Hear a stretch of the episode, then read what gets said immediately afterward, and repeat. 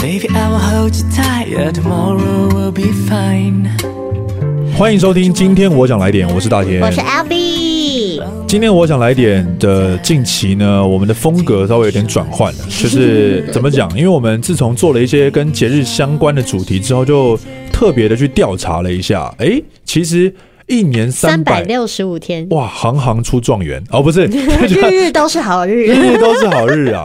有很多特殊的节日呢，可能你过到那一天的时候，你自己不知道，哎，结果。现在连广告都会提醒你，哎，有这个特殊的日子。对，因为有些有一些节日可能就是比较小众一点，但是呢，嗯、在十月份其实还蛮多节日的。哎，像十月十号双十节嘛，然后再来呢，其实它隔天十月十一号是一个国际的节日哦，哎，叫国际女童日。国际女童日不是女同志，是女儿童日，Child Girls Child。对，OK，这个节日呢是在二零一一年十二月十九号联合国通过的哦，所以这个真的是一个国际型的，就是希望能够引发全球去关注的一个日子。嗯，其实在，在呃我们做这个主题之前，我以为女童日是跟童子军有关。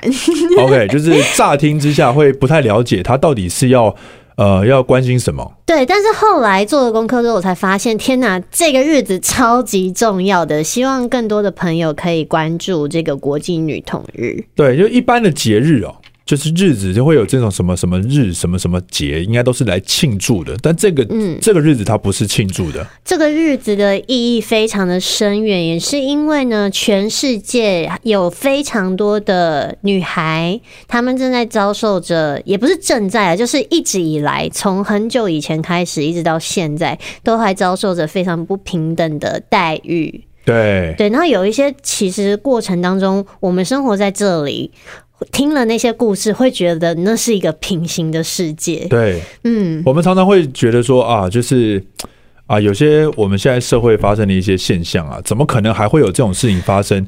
然后会觉得会可能会大家会去肉搜啊，或者说你怎么怎么对女性做出这种行为，会去骂挞伐她。我们这边都已经这么强烈了，嗯，但是有些地方是他们基本上是无法去伸张相关的诉求的。对，所以很多女性们从小在那些地区呢，她们呃一出生就仿佛是有一个没有自己的未来的命运在等着他们，嗯，是非常辛苦的。那这个国际女童日，它是二零一一年开始发起的这个日子嘛？嗯，那二零一二年的时候，它的主题呢，其实就是在于结束童婚。OK。对，就是这个儿童的婚姻，女童的婚姻。对，尤其是女童啊，因为其实，嗯、呃，等一下我们后面也会聊到，为什么就是他很很多国家的人或者很多民族的人，他们会把自己的嗯、呃、女儿，可能在七八岁甚至是更小的时候，就已经就让他们结婚了。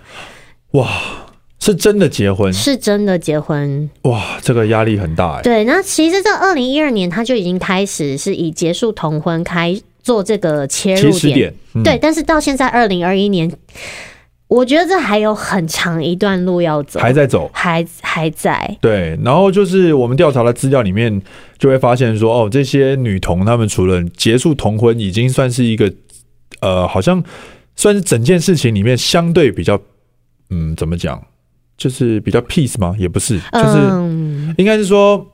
好像是立一个法就可以，一个缓解的第一步了。对，对，缓解的第一步。但是事实上，他们这个里面的细节是让你听到之后，你会很 shock，说啊，他们竟然。是这样子被对待的。对，因为呢，像可能我们的观点就是，那你这个只要政府同意了，政府就立法规定十八岁以后才能结婚，不就好了吗？但是其实，在很多国家，它并没有办法适用，尤其有一些地方，你就算立法了，可是这样的事情还是在发生。对，然后在全球十五到十九岁的女童当中，有近四分之一的人是没有工作的，然后也没有受过教育跟培训。而在同一个年龄层的男童，这比例只有十分之一。对，而且有百分之六十的国家在法律或者是惯惯例上面，就是文化风俗上面有歧视女儿继承土地或是财产。哇，这个很严重。对的，这个权利哦。因为台湾其实推两性平权已经算是推了一段时间。那在、嗯、呃很多的，比方像美国啊，就是女权的这个意识抬头，也算是已经。有二三十年以上了吧？嗯，对，但是竟然就是你看，现在资讯传递的这么快，但是却还是有地方是他们的女生是没有办法接受教育的，包含包含我们前阵子看到，就是塔利班政权，他们是那边的文化，他们、嗯、你你竟然要讲说这是他们的文化，对，对，他们的文化是文化，他们的文化乡音跑出来，他们的文化是让女性没有办法有文化。对，很可怕。这是什么文化？这个、这个、听到你会很会，当然会很知足说，说哦，好像我现在身在这个地方。但你不得不承认的是，那个东西听到的时候是很刺激的，因为他们是讲说，呃，那个女童她会问那个女童一些问题，嗯，然后当那个女童回答出正确答案的时候，她就会把她妈妈杀掉。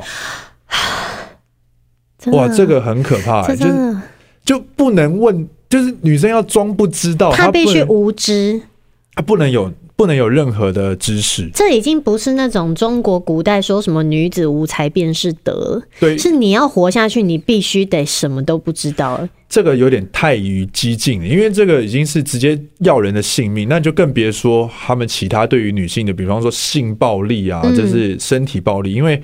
这个就不是我们刚刚讲的塔利班政权的事情，就是其他的地方也还是层出不穷有这样子的状况。对，除了结束童婚呢，其实在就是女童教育的创新，呃，持续帮助他们有可以发展自己的人生目标的这种计划，也是呃我们这个国际女童日非常重要的一些项目。因为呢，英国慈善团体就有指出说，如果女孩都可以完成中学教育，嗯。在二零三零年以前，我们可以避免超过五千万个童婚，是五千万个，就是接受教育完之后，他们的。呃，想法就会觉醒，大概是这个概念吧。呃，因为呢，嗯、呃，同婚，如果今天这个女孩要同婚，她必须要离开学校，她不能再继续上学。哦，那其实她也有可能是反过来的，因为他们家的经济状况可能不允许她能够继续学习。OK，所以她被送去作为别人的妻子，甚至是在很小的时候就成为了一名母亲。对，因为他们的最主要的目的，可能跟这个所谓的贫富差距太大有连关联，因为家里他过得太困苦了。然后他家里就还要付，因为养育儿女其实是，如果现在听众就知道说，哇，这个是一大笔的经费，有些人可能要顾到十八岁，可能要花个几一千多万。嗯，而且你看，像我们从小就知道说，哦，我们要学习嘛，我们呃要不管是你有没有要念书念的很多，但是你至少要学习技能，可以养活自己，对不对？然后就比如说，你看，在尼泊尔的东南部，有一位十四岁的少女，她说她加入了这个联合国儿童基金会支持的一项计划，是是为了向失学女童教授基本的计算。OK，识字以及生活技能。是他第一次上课的时候还不知道，原来儿童也是拥有权利的。哇！他不知道同婚侵犯了这些权利。嗯、他跟他妈妈说：“我不想要这么年轻就结婚，断送自己的前程。嗯、我想要完成学业，想要成为一名护士。” OK，嗯，所以其实我们想象不到很多地方的人，他没有一个想法是：原来我可以，嗯，我可以。做这些，我可以甚至像新度那个羽球选手，嗯、印度的羽球选手，我我可以去做一个代表国家去参赛。是，这其实这个议题非常大。那当然他已经是成年人了，然后毕竟在印度的这个女性的地位也是非常的低。嗯，所以这个已经虽然我们今天讲的十月十一号是国际女童日，是比较关注在呃儿童的层面，是，但其实这个。两性的部分，嗯，因为呃，今天会有这么多的女童不管像我们刚刚聊说，它可能是文化，或者是他们民族的宗教等等，造成这样子的结果。对，呃，而且是一个非常长远、好几百年、几千年的一个。对，因为这种东西其实是很难抗争的。就是你如果身处在那个环境下，然后政府啊，或者是整个呃社会氛围。嗯，都是都是认定某一个约定俗成的规定的时候，你其实要跳出来，你面对就是一个文化冲击。那你要怎么样形成一股力量去把这件事情改变？我们自己看过往的历史上，要推翻这些事情有多么的困难。所以他们其实现在，嗯、所以才会要需要仰赖这种国际的力量去把这件事情加深。那我们今天就是想要让大家了解说，哦，其实。真的是蛮幸福的，大家。嗯，真的，而且你看哦，我们现在在讲就是关于女儿童结婚、女童被迫去嗯进入婚姻这件事情，我们可能还没有办法去想象到他们会遭受到什么样的未来。嗯，对，就是其实有非常多呃内容，我觉得是太残太残忍到你难以去对畅聊这件事情。比方说，是。其中一种就是切割女性的生殖器哦，这个我刚刚有问 Albee，就是是怎么切割，是切哪里？这个真的是啊，很吓人哎。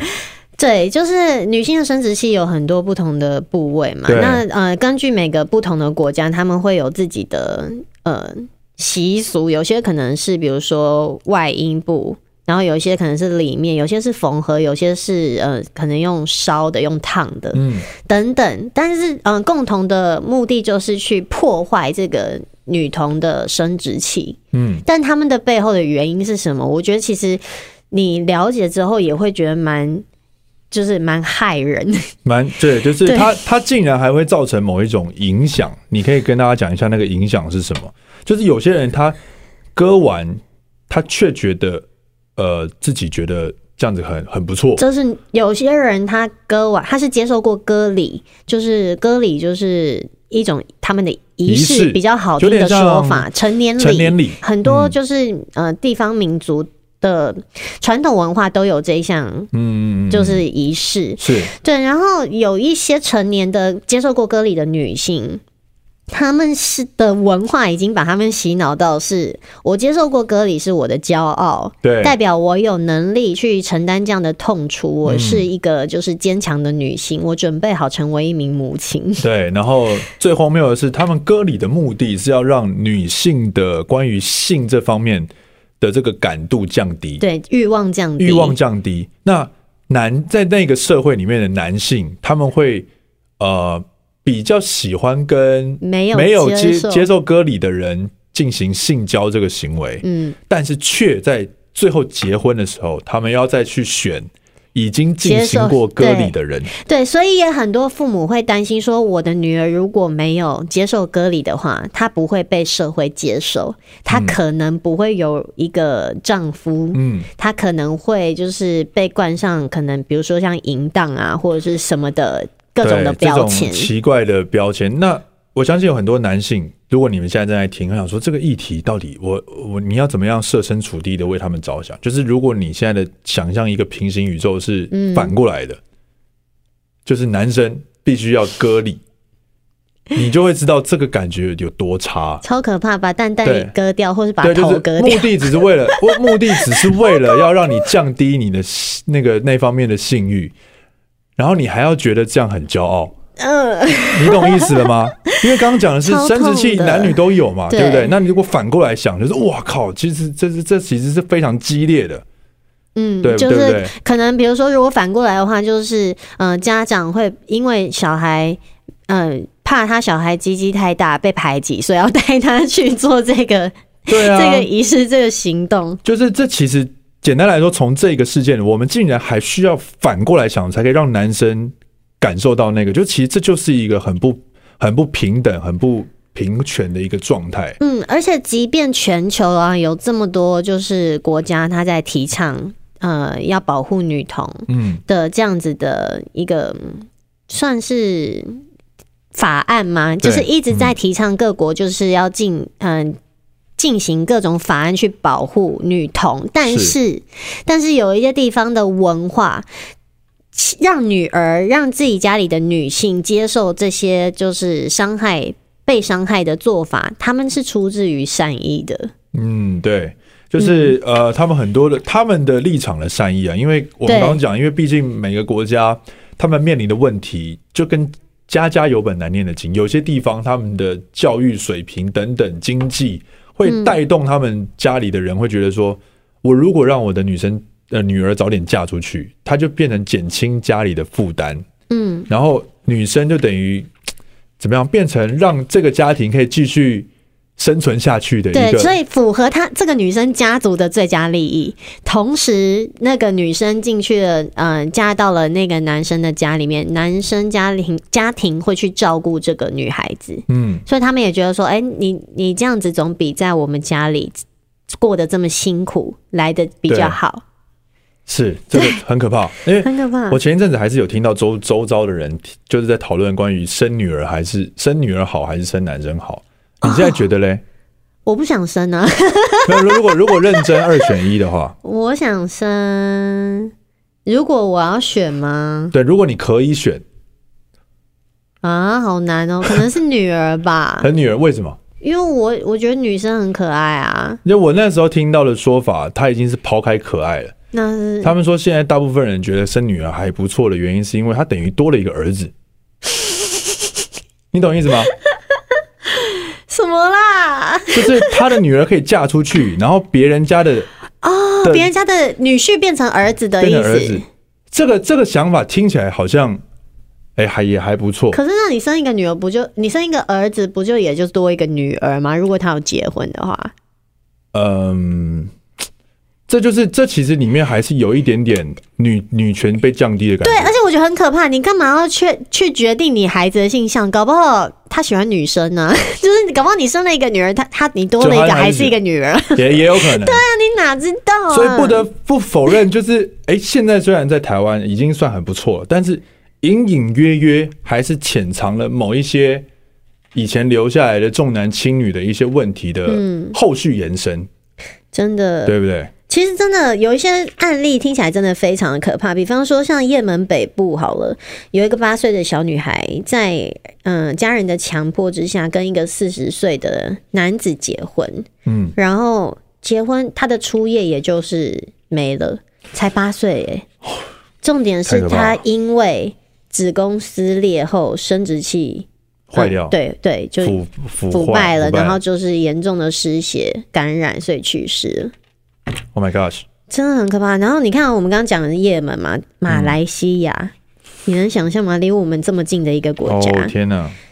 一个四十四十一岁的男子娶了一名十一岁的泰国女童作为第三任妻子，嗯、第三任哎、欸，哦，所以他以前面两任都还在。嗯，而且尤其是马来西亚当地的法律规定哦，十八岁才能结婚，可是。嗯 OK，他们还是就是照样让这件事情发生啦，因为伊斯兰教的宗教法庭允许男女在任何年龄结婚。嗯嗯啊，这个国际上还是有很多呃你看不见的某一些隐藏的议题。当你现在好好的生活在这里的时候，它同时还是像一个平行时空一样正在发生着。对，哇。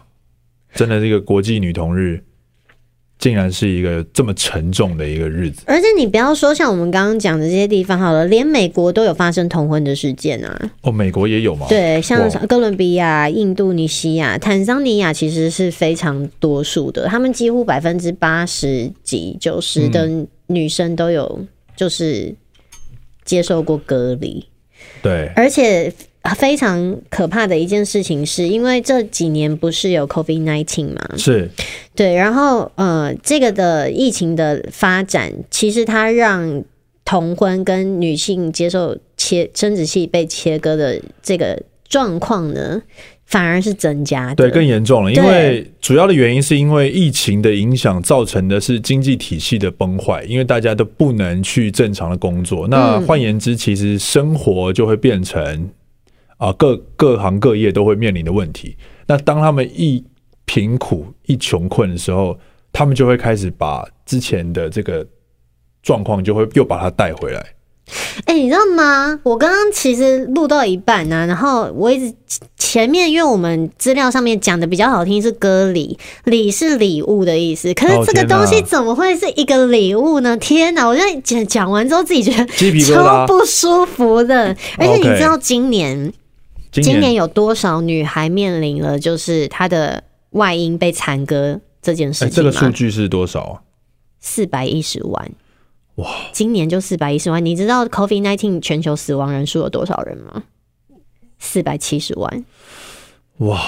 哎、欸，四百一十万的女孩在今年还要被接受这样子，我真的觉得哦，呃，不不知道怎么形容这种感觉，非常的毛骨悚然，真的很可怕。那那一直追溯一下。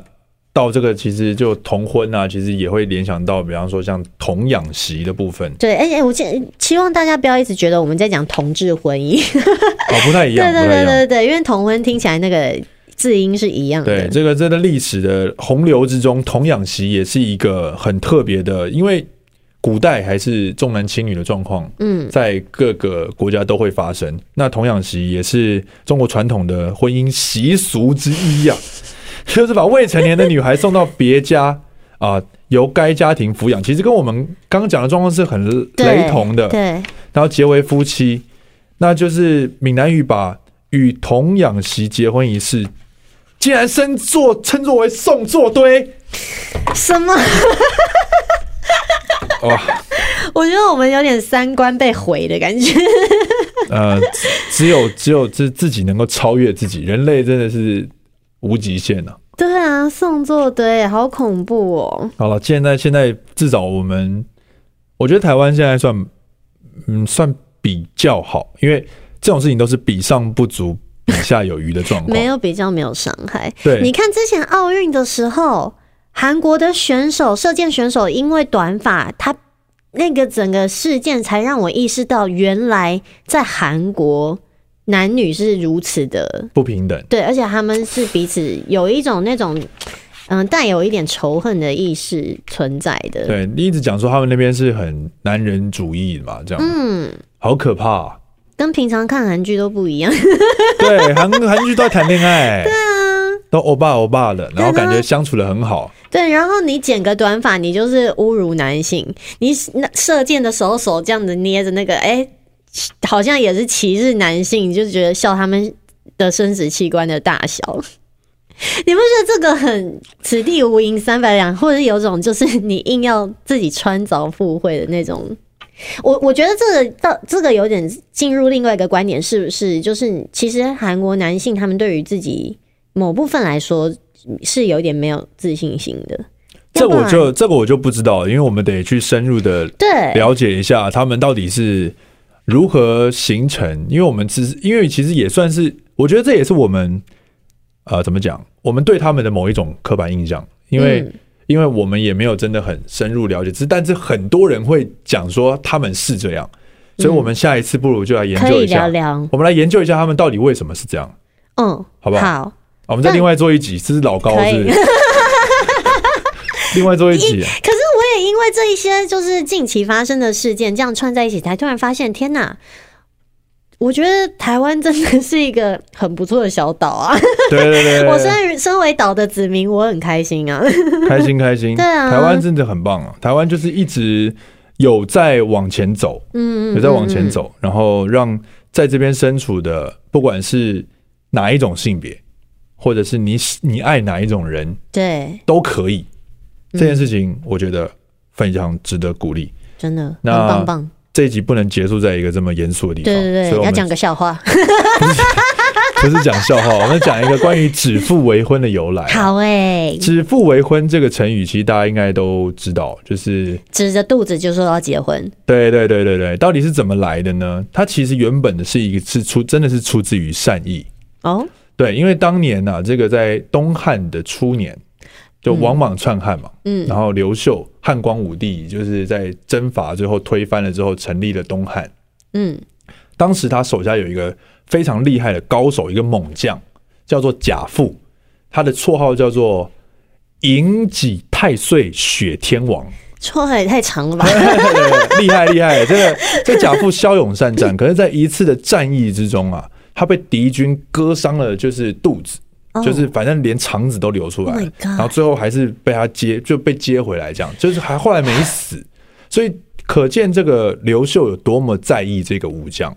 嗯，所以在这个情况，他去探视他的时候，他就想要安抚贾父的心情，毕竟他可能受伤，maybe 会有点沮丧，或是没有战功，一定都有影响嘛。所以他此时就跟贾父说：“我知道你的老婆现在怀孕了。”嗯，假如说你这个老婆生出来的是女儿，我就决定把我的儿子就是跟他就结婚，这样等于是确保这个武将他的后代的是有人照顾后代的发展嘛。那如果生出来的是儿子，我就把我的女儿嫁给他，他是这样子的一个心情。说不定他生了儿子之后，自己的儿子想要嫁给他，也有可能。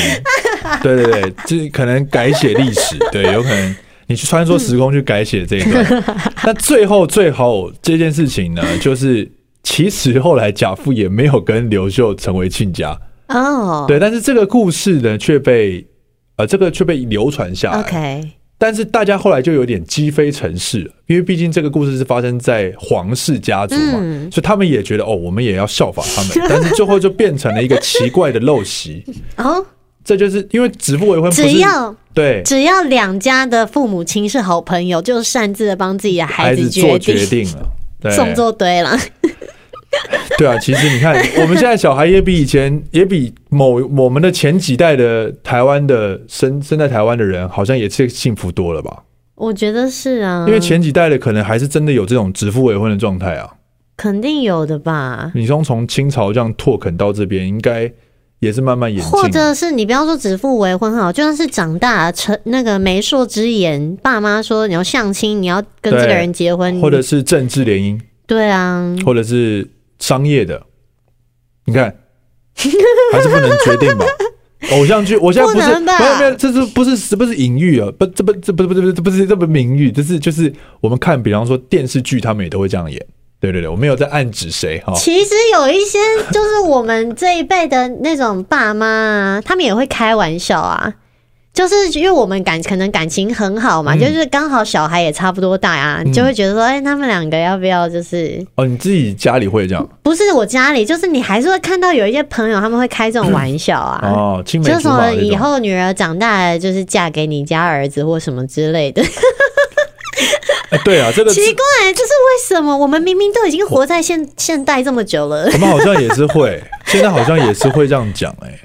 好吧，那我们就期许大家不要成为这样的父母，好吗？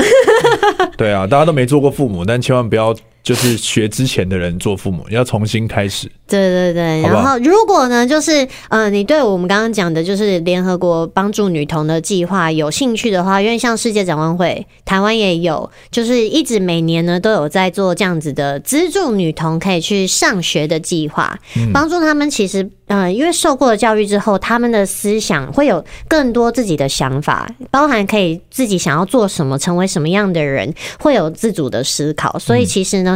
目前台湾世界展望会帮助女童这个计划呢，主要呢是来资助他们可以去上学，知识，对对对，就是力量，对，所以我们也会把这个计划的连接呢贴在我们的资讯栏，所以如果有想要帮助女童的朋友呢，就可以去举手之劳啊，好不好？嗯，我自己等下就要去点了。好的，谢谢这个十月十一号，是的，以后呢。你如果就是跟朋友聊到十月不只是还有万圣节也有这个国际女童日。万圣节很重要。